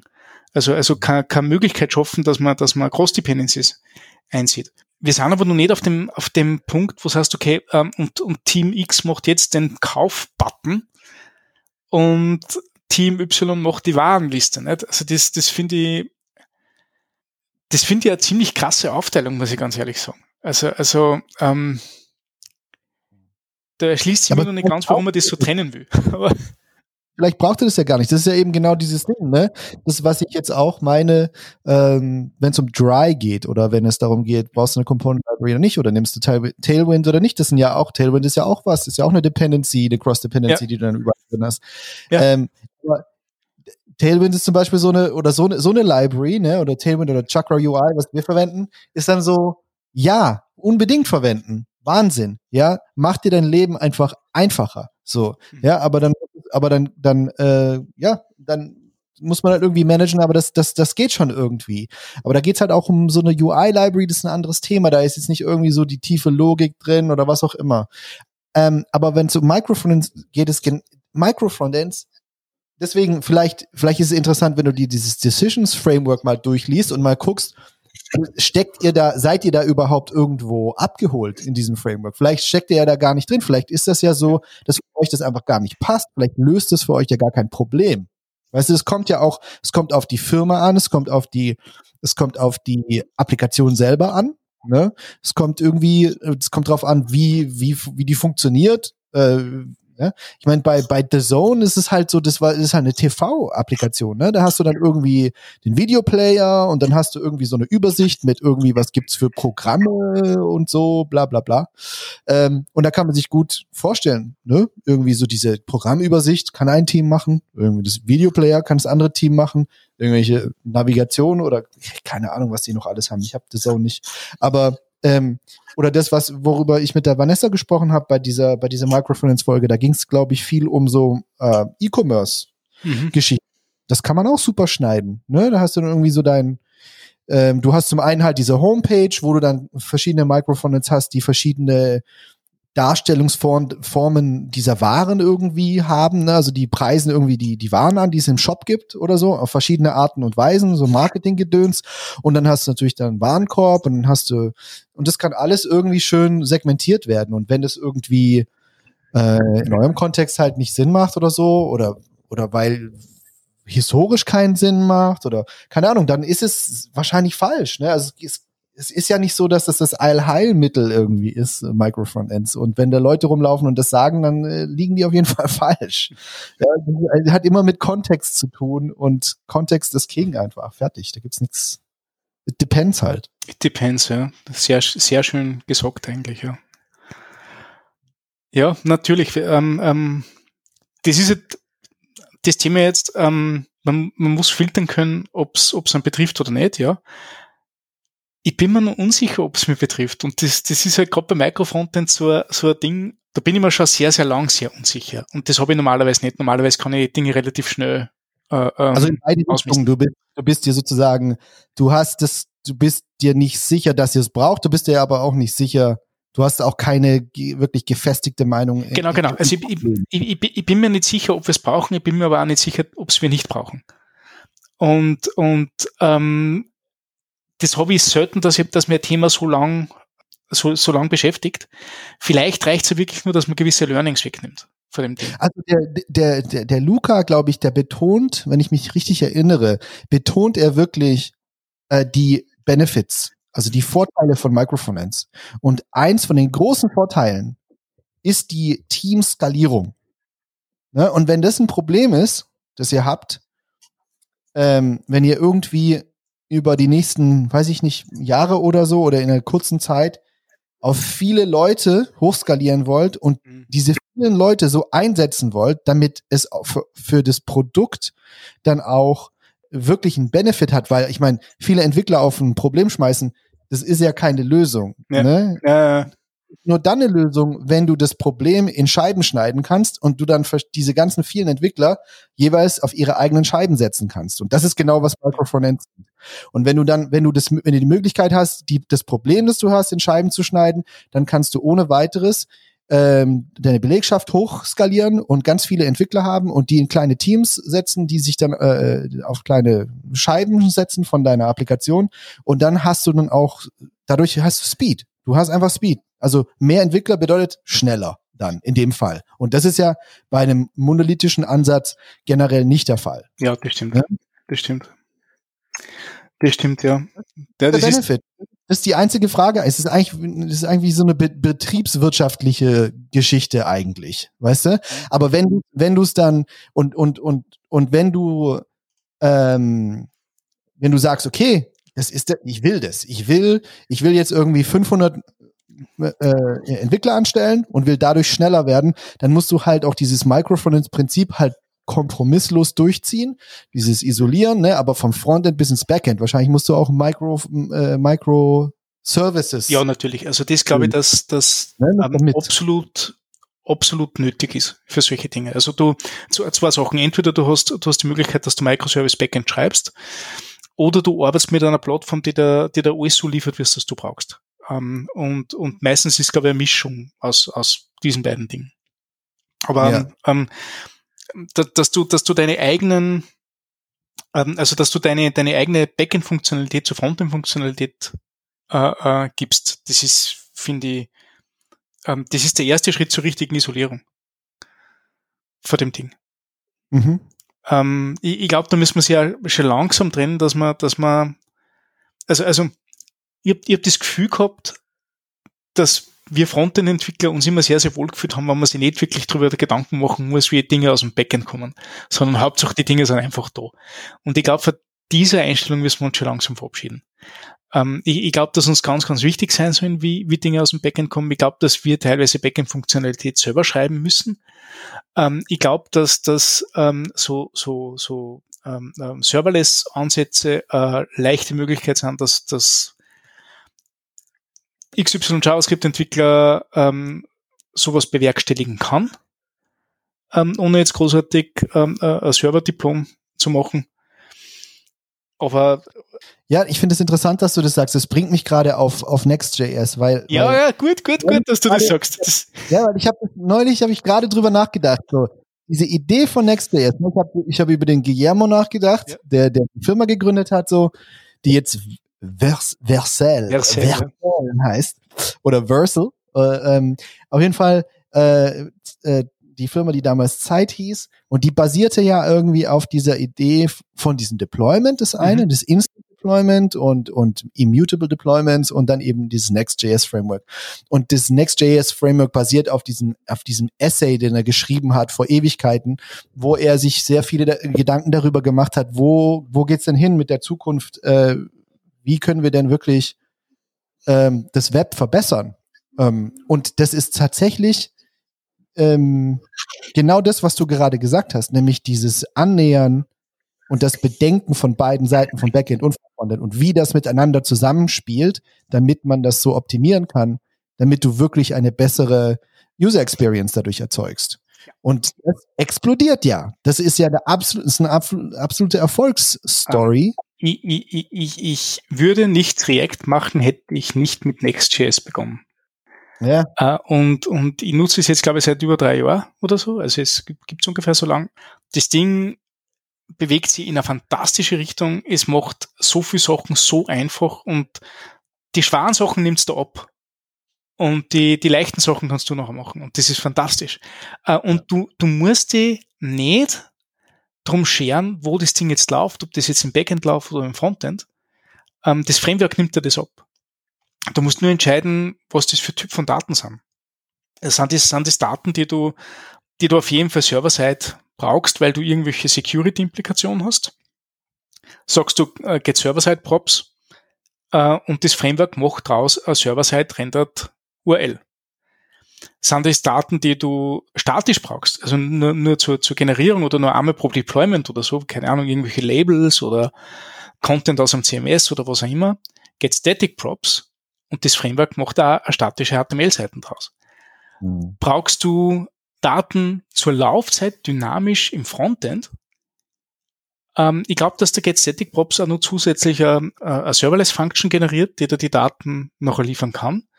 Oder du schreibst eine Serverless-Function und holst es über einen normalen Fetch-Call oder so raus. Nicht? Ja. Ähm, du, solange du weißt, wie deine Daten ausschauen müssen oder was die Implikationen dieser Daten sind, hast du das richtige Tool und du musst dich nicht drum kümmern, rennt es jetzt als, als Server-Side-Generated Page, als statische Page oder als API. Ähm, das Framework übernimmt dir diese Aufgaben und das ist fantastisch. Das ist großartig. Abartig. Ja. Und wenn du überlegst, woher das, ne, also wie viel tiefes Nachdenken da reingesteckt wurde. Das, ja. Ich weiß nicht, von wann dieser Blogpost ist von ihm. Muss ich mal gucken. Ich hab den schon echt raus, ja. Auf Podcast kram ich den immer, immer wieder raus. Wie heißt denn seine? Ist genau grauch.com, glaube ich. Der Herr Rauch, nee, das ist nicht .com definitiv. Gerauch. Mann. Nach Gerauch googelt, dann kommen irgendwelche anderen Seiten. Nee, Rauch. Rauchg.com, ja. Rauchg.com. Ja, okay, okay. Okay, genau. Und da hat er nur ein paar Blogartikel und einer ist. Moment, das gibt's ja nicht. Ist das uh, Seven Principles of Rich Web Applications? Jawohl, darauf ja. basiert Next.js. 2014, November 2014, exakt sechs Jahre her. Liest du das durch? Da steht alles drin. Das ist seine Vision. Und darauf basiert Zeit, darauf basiert das Deployment-Gedöns, darauf basiert Next.js. Das ist krass, oder? Und das ist so ein langer Artikel. Und da steckt so viel drin. Der Typ ist halt halt bisschen, bisschen Genie halt so, ne? Ja, Wahnsinn. Es ist sehr spannend, wie sie Vercel entwickelt hat, weil ähm, ähm, zu Beginn war es ja ähm, Heroku aber schöner. Dann war es ähm, AWS Lambda aber einfacher. Ähm, und jetzt, jetzt legen sie sich dieses, dieses, diesen Jamstack-Begriff rauf, den er Netlify hat, weil, weil es im Grunde eine Jamstack-Plattform ist. Mhm. Ähm, aber sie tun sich selbst, glaube ich, nicht recht damit, weil äh, Next.js kombiniert mit Vercel halt so viel mehr kann. Es ist halt, ja. ähm, ähm, also du hast halt wirklich eine Entwicklungsplattform. Sagst bitte? Ja. Es ist optimiert aufeinander, so wie ja. halt eine, wie, wie die Innereien von einem MacBook Pro halt äh, die Hardware bis Software optimiert ist, ja. ja. Genauso. Und das ist ja auch die Denke bei ihm, ne? Also dieses ganze Apple-Denken und so, das ja, bei ihm. Ja, ja, das, das, also das, das scheint durch. Das, das iPhone äh, ähm, für Serverless war ja Zeit, eine genau. Zeit lang, ja. Ja, genau. Und Netlify ist dann Android, oder? ich weiß nicht. Ich meine, äh, äh, Netlify macht ja, macht ja massiv Wetter, nicht? Also das. Ja. Ich bin da gar nicht auf dem neuesten Stand, aber die sind, die haben ja auch ihre äh, Serverless Functions ähm, und ja. auch sehr geil gemacht. Also ein Ding, das äh, äh, Netlify hat, das ich echt spannend finde, das fällt mir in Vercel noch, ähm, das sind Edge-Handlers. Also du kannst mhm. halt wirklich äh, on Request, kannst halt du den Request so manipulieren, dass du den, den Output entsprechend änderst. Okay. Ähm, also so ähnlich wie Cloudflare Flare Workers, nicht? Also das ist halt wirklich einfach, äh, stell dir vor, ja. du hast einen, einen, einen fetten Routing Table nicht äh, äh, auf der Welt verteilt und der weiß halt nur, wo die statischen HTML-Seiten abholt, kannst du dort bei der Response halt so Search Replace Sachen machen, dass du gewisse Teile einfach austauscht, ohne dass du jetzt ähm, ähm, großartiger Server-Side Language kannst. Und das rennt halt wirklich ähm, ähm, di direkt beim Routing leer und ist dadurch halt auch super, super schnell. Ähm, ein Use Case dafür ist zum Beispiel bei, bei Cloudflare hat das einer verwendet, um, um saubere Analytics zu kriegen, weil die, die uh, Server-Side Analytics für Cloudflare nicht alles hergeben.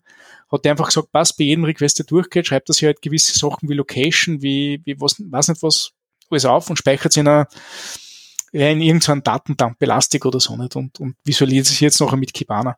Und ähm, das, das kostet ihm halt fast nix nicht? Und das passiert bei jedem Request und, und du merkst aber keinen Performance-Verlust dadurch.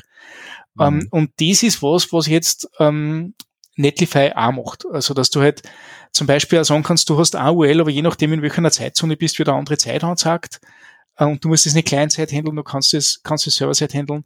Oder du bist ähm, in, in einer unterschiedlichen Location, du kriegst mal standardmäßig bei der UL die, die Sprache zu deiner Location ausgeliefert ähm, oder zu deinem Browser-Lokal ausgeliefert und nicht ähm, ähm, die, die, die Standardsprache, die, die, die die Webseiten hat. Also da gibt es ein paar Use Cases dafür, die cool sind. Ähm, ich bin mir sicher, dass Vercel das auch kriegt und ich bin mir sicher, dass wenn, dass wenn Vercel das hat, dass das nachher Next.js bekommt und ich bin mir sicher, dass ich es mir als Entwickler nicht drum kümmern muss. Ja. Äh, äh, das ist halt die, die Schöne, wenn du in diesem, in diesem Ökosystem bist. Und von dem her ist dieser Vergleich mit, mit Android und, und iPhone gar nicht einmal so, so weit weg, weil ähm, Schreibst du Next.js auf Vercel? Ich kann jetzt schon die, die Rädchen hören in, in Guillermo Rauchs äh, Kopf, wie, was wir jetzt Workers irgendwie integriert ja. in das ganze Ding. Wobei hast du, hast du die, die Next.js-Conf gesehen? Vor ein paar Wochen? Ja, nicht, nee, habe ich nicht gesehen. Ähm, schau dir die Keynote an, die ist, glaube ich, eben, äh, auf YouTube, YouTube äh, ja, veröffentlicht. Ähm, ja. Die ist krass. Ähm, okay. Weil sie gehen jetzt, äh, sie machen jetzt ein paar Sachen. Also erstens machen sie machen Rich Analytics, ähm, wo du halt für jede Next.js-Seiten, für jeden Aufruf für jede Next.js-Seiten in Vercel einen Lighthouse-Core kriegst. Was, was halt äh, die, die, die spannendsten Frontend Analytics sind, die, die je erstellt worden sind. Ne? Okay, ähm, also Real User Lighthouse Core, quasi. Und das zweite, was sie jetzt gemacht haben, das finde ich auch spannend, sie gehen Richtung E-Commerce. Das heißt, sie, sie bilden Templates an mit E-Commerce-Betreibern, dass du ähm, einen, Online-Shop bauen kannst mit Next.js und dieses ganze Handling von äh, Bezahlvorgängen und so weiter übernimmt dir das Framework in Kombination mit einem ausgewählten äh, Payment-Provider. Hm. Und ähm, dann bist du schon langsam in einem Ding, wo du denkst, hey, ähm, als Frontend-Entwickler, damit du wirklich schnell großartige und, und, und spannende Applikationen bauen kannst, was brauchst denn dann noch? Du hast ja, erstklassiges Hosting, du ja, kannst klar. ein Backend schreiben, du kannst ein Frontend schreiben, du kannst die Microservices anbinden oder sie werden für dich angebunden. Ja, klar. Das ist, das ist halt krass. Das ist total krass. Du brauchst gar nichts mehr. Du kannst, damit kannst du Startups noch und nöcher ja. launchen. Das ist ja alles schon gelöst einfach, ne? Das ist einfach so, so dieses ganze, wie mache ich meine App und so. Ich glaube, wir hatten jetzt bei der letzten Karlsruhe Jazz hatten wir einen Speaker, ähm, der hat über die Authentifizierung äh, bei Next.js über Prisma oder irgendwie sowas gesprochen. Ich kann es leider nicht sehen, weil ich muss meine Tochter ins, ins Bett bringen. äh, und, aber der hat es leider nicht aufgezeichnet bekommen. Ich werde auf jeden Fall ihn irgendwo zum Podcast einladen und es mir alles nochmal erklären lassen. Aber das ist das eine Ding, was ich, was irgendwie noch nicht eingebaut ist in Next.js so, ähm, dieses Authentifizierungsthema. Mhm. Und ähm, aber das hat er dann halt sozusagen damit abgedeckt. Das kann man eben mit sowas wie Prisma oder so anscheinend ganz, ganz ja. gut machen. Auch so Lego Bausteinmäßig. Also für mich ist so Next.js zusammen mit Tailwind oder Chakra UI, ne? Ja. Ähm, und dann halt so diese, diese Serverless Functions und und irgendwelche Serverless Datenbanken oder was auch immer man da verwenden kann, gibt's ja Fauna DB oder irgendwie sowas. Ähm, das ist halt alles so einfach nur noch, das ist Lego Baukasten. Da kannst du jetzt einfach, was will ich gerne? Überlegst dir, hast du irgendeine Idee, machst irgendwas ähm, und kannst dir einfach das zusammenstecken, ja, und hast kannst wunderschönes Design haben ohne großen Aufwand, musst fast kein CSS schreiben, ne, kommt halt drauf an, wie du es, äh, halt aussehen soll, aber letztendlich ähm, das Schreiben des CSS und des komplexen Edge Case CSS fällt komplett weg und dann musst du halt noch so ein bisschen Frontend, ein bisschen JavaScript schreiben, um Sachen anzubinden und so, aber dann fertig ist der Lack und du kannst einfach äh, live gehen. So. Ähm, Prisma ist es diese, diese Software as a Service Datenbank, Kafka-basierte Datenbank, oder? Mhm, genau. Ja, ähm, der Guillermo Rauch für Versell ist, ist Investor in dem Ding. okay, alles klar. Ja. Da kommt es her. Ja. ja, das ist geil. Der Typ, der Typ, der den Vortrag gehalten hat, der ist, der ist, ähm, der kommt aus China ursprünglich und ist irgendwie Student halt in Deutschland. Und ähm, seine Vorträge sind auch alle auf Englisch. Und der hat seinen allerersten Vortrag äh, bei Karlsruhe Jazz gehalten, ja, und, und alle waren so, das war dein erster Vortrag. Arschen, ja, krass. Also der hat einen Style vorzutragen, der macht es mit Witz, der hat irgendwie der, der, wie der, der sein Content da strukturiert in seinem Vortrag, der hat coole Slides und so und es ist einfach so super schlüssig und der kann wahnsinnig gut einfach erklären, so. Und der hat dann so zwei Vorträge bei uns gehalten und hat dann, wurde dann, da wurde Prisma dann aufmerksamer auf ihn und die haben ihn direkt geheiert. Und er ist so, er macht halt auch so Sachen zum Beispiel, wo er irgendwie Mini-Vorträge über Twitter-Threads macht und solche Sachen. Muss ich mal, äh, muss man auch direkt mal verlinken. Also er hat ein paar echt geile Mini-Präsentationen einfach nur über so Tweets, äh, die im Thread verbunden sind und dann halt bisschen Text im Tweet und dann ein schönes Slide, die eben visuell und mit Text irgendwie alles erklärt. Cool. Ähm, genau, und der kam halt irgendwie, der ist jetzt halt bei Prisma und der hat halt dann so einen Vortrag über Next.js und Prisma gehalten und so. Und das war einfach schön irgendwie wieder die Runde gemacht zurück zu Karlsruhe Jazz, war echt cool. Sehr geil. Ja, na, ich bin auch ein riesen, riesen Fan davon. Ähm, ich habe versprochen, dass ich die, die Keynote, die Next.js kommt Keynote in die Schaunotizen hole. Ähm, Moment, Schönes Kino. Ja, genau. ja. Ja, ey, ähm, unbedingt anschauen. Also ich finde, ich finde, ähm, also gerade weil du diesen Apple-Vergleich machst, ähm, der, der Guillermo hat garantiert die ganzen Apple Keynotes geschaut in den letzten Monate. Das, das merkst du, wenn du, wenn du diese Keynote schaust. Der hat, nee, der hat die einfach verinnerlicht, äh, seit er wahrscheinlich ein Baby Nein, ist. Es ist, es ist spannend gemacht. Und ja, nee, es ist, ja, witzig. Ja, der auch zum Beispiel, der Jiaru, Jiaru heißt er, mhm. oder Leo. Leo. Äh, er hat zum Beispiel auch direkt äh, jetzt so einen Egghead-Kurs Introduction to Next.js 9 gemacht. So. Okay. Und das, diese Egghead-Kurse, ne, die macht nicht jeder. Na, das stimmt, die macht nicht jeder. Ja? Und also der hat wirklich in kürzester Zeit sich einfach so als, als Lehrer etabliert, weil er einfach so eine gute, weiß ich, wie nennt man das, Didaktik oder ja. was irgendwie hat, ja. Getting started with Blitz.js. Ah, nee, das ist jemand anderes. Okay, das Geil. Cool, nein, es, ist, es, es braucht mehr Leute, die Sachen beibringen. Das ist voll gut. Naja, das macht er einfach so gut. Das echt, da bin ich echt neidisch, muss ich echt sagen. Echt neidisch. Muss ich mal so, ich muss noch so einen Tweet, Twitter-Thread von ihm finden, wo er ähm, was erklärt. Das finde ich noch. Ja, genau, über Svelte hat er zum Beispiel. Ja, yeah, genau. Take a Visual Crash Course. Äh, genau, so ein Visual Crash Course auf Twitter gemacht über Svelte. Einfach fantastisch. Echt cool, das wird hier direkt verlinkt. Hey, wir haben so viele Links. DevOps ja. äh, sehen gut aus in der Link, äh, in der Link-Fraktion-Ecke. Äh, 10-Tweet Crash Course for Svelte. Ja, genau. So cool gemacht Geil. auch.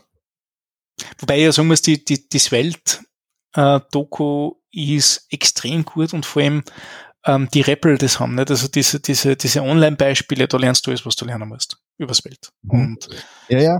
Aber das ist halt so, dieses Format ist, auf Twitter ist halt genial, weil Leute, die halt bisher noch keinen Bock hatten, sich diese Doku anzuschauen, die lesen sich die paar Tweets durch und sind so, ich weiß ungefähr, was Svelte macht. So, cool.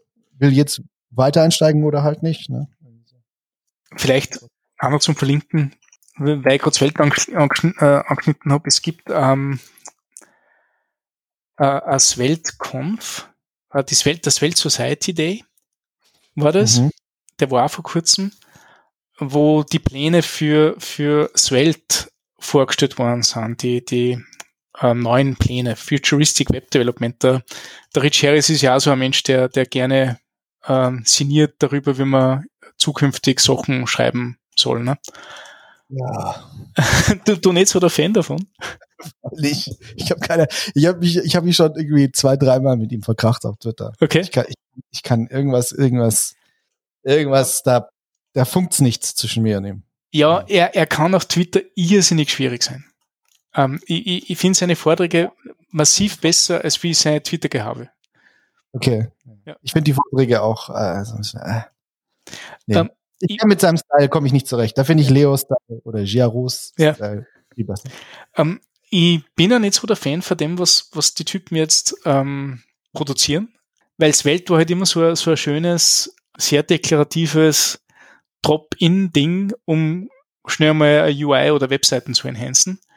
Und jetzt springen sie total auf diesen, ich renne da alles Server-Side vor Jamstack-Train auf und ich glaube, dass das nicht die richtige Idee ist. Aber ich, ich kann halt auch nicht, was ich halt nicht sehe oder wo ich ein bisschen mit einem Problem habe, ist genau das, weil sein Anwendungsfall, er arbeitet ja bei was New York Times oder irgendwie sowas, ne? Und ja, macht genau. halt, er hat ja ganz viele äh, Interviews schon darüber gegeben, wie er letztendlich ähm, in dieser Luxussituation ist, dass er letztendlich Daten aufbereiten muss und visualisieren muss und halt für Artikel. Das heißt, das macht er einmal und jedes Mal hat er ein Greenfield-Projekt und macht dann halt eine wunderschöne Datenvisualisierung und kann da äh, technische Schulden erzeugen, noch und nöcher. Und das ist völlig wurscht, weil es wird einmal als Artikel irgendwo gelauncht, dann ist es da forever und dann macht er sich ganz nächste Ding dran. Mhm. Und dafür ist Svelte, darauf ist Svelte optimiert. Für mhm. seinen Fall. Weil er hat es ja für sich gebaut. Ne? Er, die, die Inspiration, das als Compiler zu machen oder so, das hat er auch immer gesagt, kam von irgendjemand, der hatte ihm das mal gesagt, dass man das doch irgendwie, dass das doch cool wäre, und hat er viel drüber nachgedacht und das dann umgesetzt äh, mit Svelte irgendwie. Und dann gab es verschiedene Iterationen und ähm, jetzt ist man halt so an einem Punkt, wo es einfach gut verwendbar ist. Und ähm, was mir da halt so ein bisschen fehlt, also er, ich habe das Gefühl, er geht da halt so auf Vollangriff auf auf die alle auf die alle Welt. React ja. ist schlecht und dies und das, ne, ja. und wir unsere Welt ist so schön klein und so. Aber zeig mir mal, äh, zeig mir mal die massive Welt-App ja, ja die so wahnsinnig viel kleiner ist wie die massive React-App, ja. Ja, oder Preact in dem Fall, ne? Preact ist halt wirklich so ein Contenter, den man leider immer wieder vergisst. Ja gut, aber ja, okay, aber äh, zeigt mal eine, eine große, fette Preact-App, die wirklich so wahnsinnig viel kleiner ist wie die React-App. Das ist dann auch fraglich. Für kleine Sachen ähm, schön und gut und so, ne? Aber es, React ist halt für große Sachen gemacht. Ja. So. Da ist er mir nicht glaubwürdig genug für diesen Anwendungsfall und ich weiß auch nicht, ob er ähm, da ähm, wirklich wirklich Erfahrung hat. Es gibt, glaube ich, theoretisch eben schon viel, was da am was Leute da machen, ne? Also auch irgendwie so eine Art Framework ums Welt zu bauen, dass das dann halt für große Apps möglich macht. Aber hey, da, da ist mir viel, da finde ich es viel interessanter, was die React-Leute dazu sagen oder was halt die Ember-Leute zum Beispiel dazu ja, sagen. Ja, oh, Ember. Äh, weißt du, also du, du weißt, das Ember ist, ist immer mein, mein ja, ich habe einen Softspot für Ember. Ich, ich, ja, ich auch. Voll. Ich, ich würde es gern öfter nehmen, aber ich habe halt nie die Use Cases, die dazu passen. Leider Gottes. Aber ich, ich kenne halt auch einen Typen, der sagt, okay, er arbeitet jetzt seit fünf Jahren oder länger als einziger Frontend-Entwickler, länger sogar, sieben Jahre, glaube ich, ist er schon dabei. Als einziger Frontend-Entwickler in einem Startup. Ähm, das Startup wächst, das Startup kriegt Leute, er ist immer nur der einzige Frontend-Entwickler. Und er schafft es nur, weil er halt vor sieben Jahren auf Ember gesetzt hat und Ember mit ihm mitgewachsen ist. Und ja, genau. er hat sich immer darauf verlassen können, dass in einem halben Jahr oder so das Update kommt, das er handeln kann, wo er den, wo er sein Update-Sprint macht, da, damit er auf die neue Framework-Version geht. Und es funktioniert und er kann weitermachen und er betreut alleine seit sieben Jahren die gleiche Codebase und kann das nur, weil Ember existiert. Und das ist halt eine fantastische Geschichte. Also, Wahnsinn gerade für so einen Fall, also wann, wann Ember dir die Use Cases abnimmt, die du als Frontend-Entwickler für, für so ein Startup und für so, so ein Projekt hast. Das sind Administrationsmasken hauptsächlich. Nicht? Das sind klassische Daten, Datenbearbeitung, dann vielleicht noch ein paar spannende Widgets, die, die in WebGL geschrieben worden sind, bei, bei, bei ihm der Fall, äh, die man, die man auch sauber inkludieren kann in solche Sachen. Ähm, dann, dann fährst du halt mit so einer Lösung so gut und so weit, weil du halt äh, ähm, so ein Hive-Mind hast. Nicht? Also du kannst halt wirklich auf das Wissen vieler und auf den Yehuda Katz als Architekten verlassen.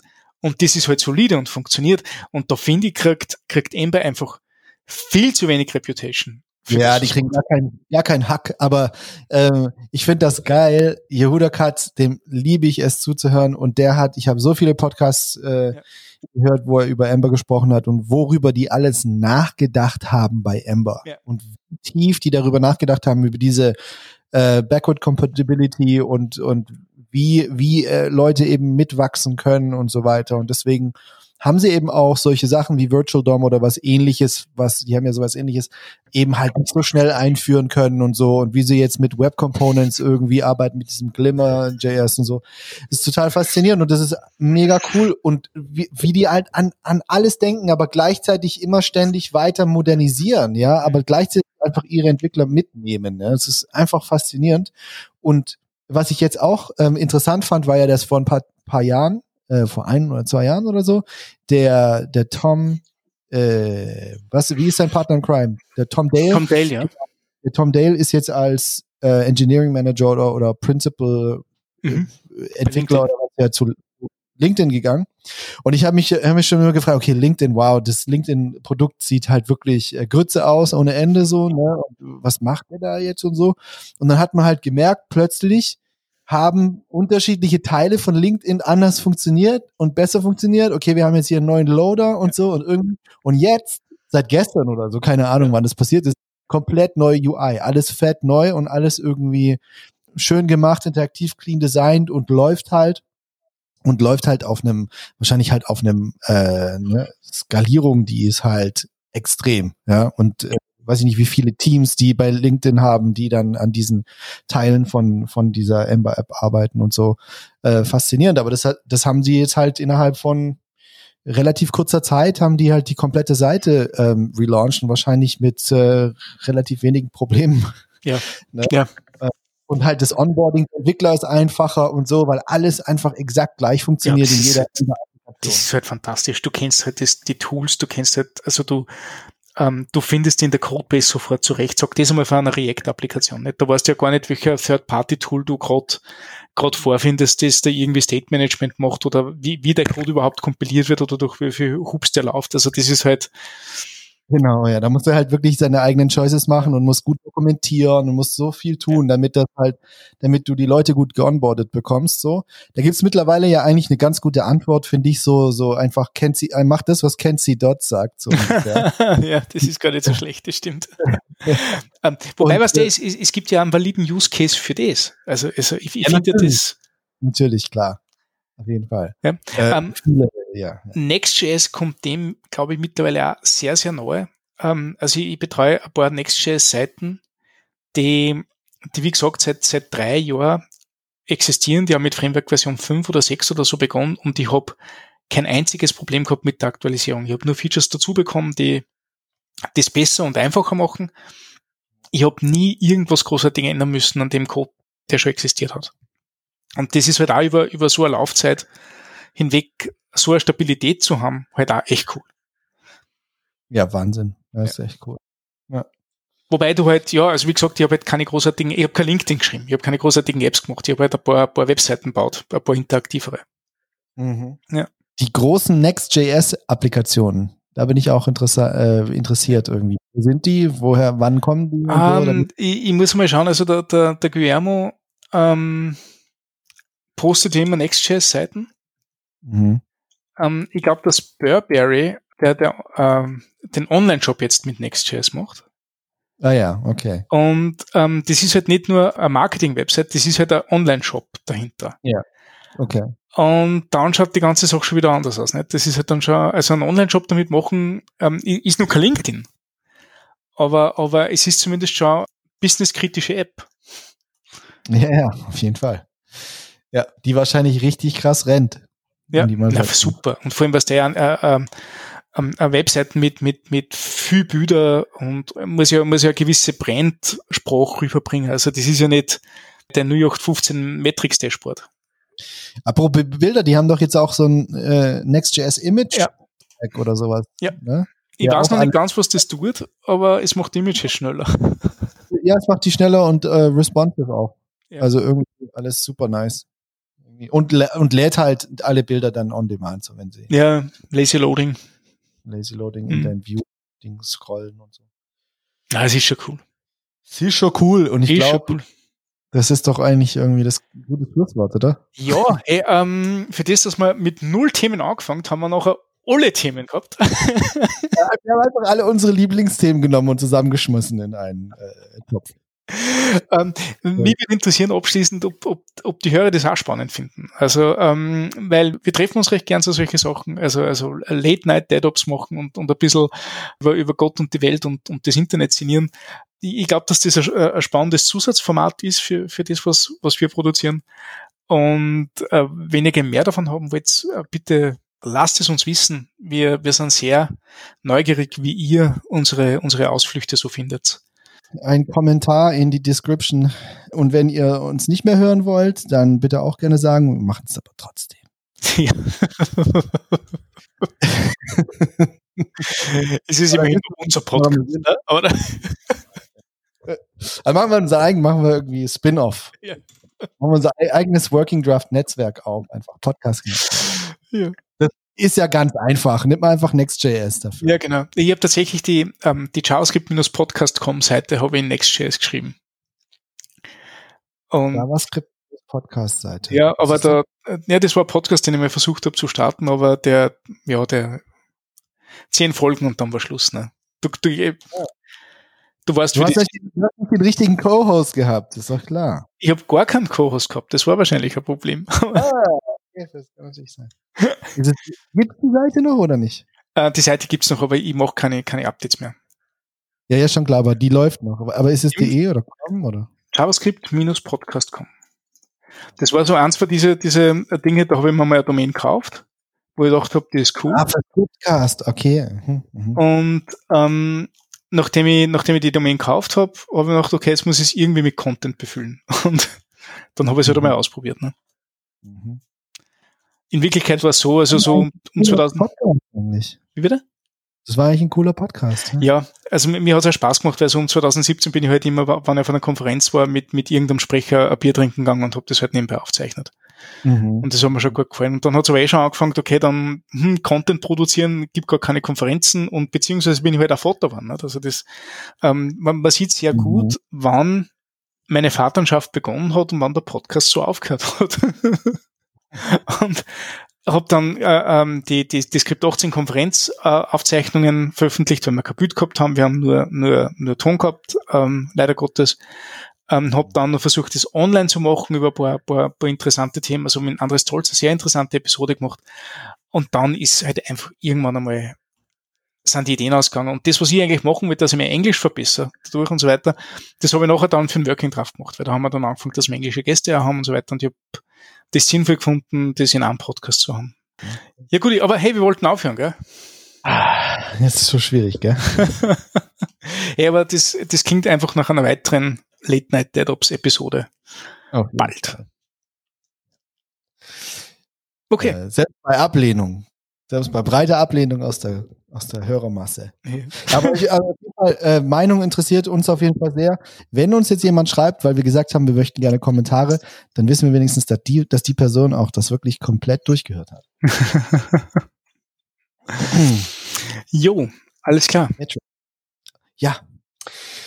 Alright, also dann äh, tschüss. Ähm, haben wir irgendwie ein offizielles Ding, was wir immer machen müssen am Schluss? Irgendwas ich sagen? Ich glaube nicht. Also ich, ich, bin immer, ich bin immer so lange leise, bis, bis das die Kollegen sich verabschiedet haben. Und dann sage ich auch noch, sage ich auch noch Tschüss und, und vielleicht endet das noch in der Aufnahme oder vielleicht auch nicht. Ich weiß nicht. Brav durchorganisiert hier bei uns alles. Ja. aber, aber ja, okay, tschüss. Also, ja, tschüss. Ciao.